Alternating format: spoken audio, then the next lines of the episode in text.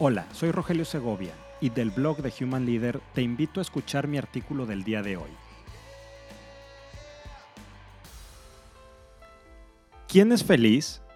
¿Qué es lo que hace que las personas seamos felices?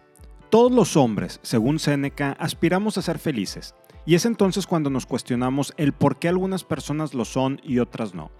La filosofía ha tratado de dar respuesta a estas preguntas, desde Sócrates que plantea que el secreto está en aprender a disfrutar menos, Platón y Aristóteles que postulan que la felicidad radica en conocerse a uno mismo, hasta Buda que lo propone como un camino, no como un destino. Pero el bienestar es mucho más que un mero aspecto psicológico, es un importante predictor de nuestra salud física, longevidad y relaciones interpersonales. En la década de los años 1980, la psicología empezó a estudiar la felicidad, la satisfacción y el bienestar, e identificó tres comportamientos básicos, el aspecto positivo, el aspecto negativo y los juicios cognitivos. Esto es, identificar los elementos o aspectos, ya sean positivos o negativos de nuestra vida, lo que nos hace sentir felices y lo que nos hace sentir tristes. Y los juicios, es decir, cómo entendemos, integramos en nosotros y afirmamos los aspectos positivos y negativos que experimentamos. En resumen, podemos decir que una persona tiene alto bienestar o felicidad si está satisfecha con su vida, su estado anímico y emociones son positivas y solo de vez en cuando experimenta emociones poco placenteras como rabia, enojo o frustración. La pregunta que surge de todo lo anterior es, ¿cómo logramos esa felicidad o alto bienestar? Lo conseguimos cuando cubrimos nuestras necesidades básicas. Las personas más felices son aquellas que tienen metas vitales más intrínsecas, con mayor coherencia y que otorgan mayor significado personal. ¿Cómo mejorar nuestro bienestar?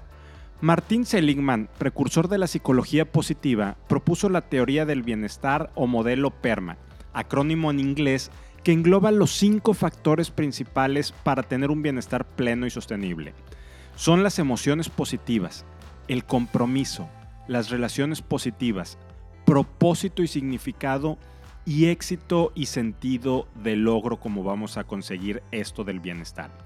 Y para Carol Reeve, investigadora conocida por estudiar el bienestar y resiliencia psicológica, el bienestar psicológico está compuesto por seis dimensiones. Primero, una apreciación positiva de sí mismo, Segundo, es la capacidad para manejar de forma efectiva el medio y la propia vida. Tercero, es la alta calidad de los vínculos personales. Cuarto, la creencia de que la vida tiene propósito y significado. Cinco, el sentimiento de que se va creciendo y desarrollándose a lo largo de la vida. Y sexto, y finalmente, el sentido de autodeterminación. Entonces la felicidad es, en general, un tema de elección personal todos podemos modificar nuestros niveles de felicidad mediante intervenciones específicas. Y aunque existen diversos estudios y metodologías al respecto, muchas de estas coinciden en el hecho de poder enfocarnos en los aspectos positivos de nuestra vida. El identificar y agradecer los hechos positivos que nos suceden mejora nuestras emociones y por ende eleva nuestro bienestar.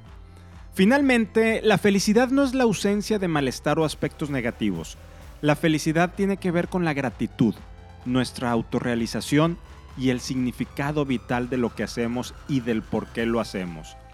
Esto hace que una persona sea feliz.